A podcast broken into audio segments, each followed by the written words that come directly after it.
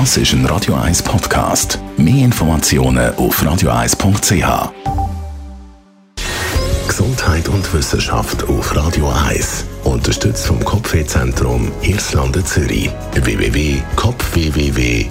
www.kopfwww.ch In einer Studie aus dem Jahr 2019 haben wir gesehen, dass viele gar nicht wissen, wie das eigentlich geht, einen Notruf absetzen. Der Marktforscher Innofact hat für Comparis über 1000 Personen zu Notfall-Apps befragt.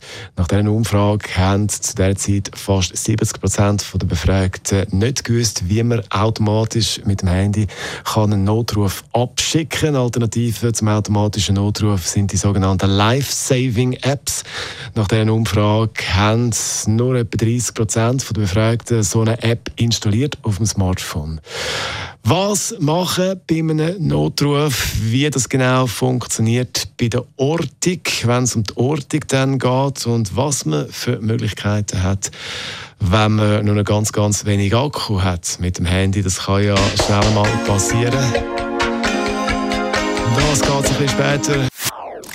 Das ist ein Radio 1 Podcast. Mehr Informationen auf radio1.ch.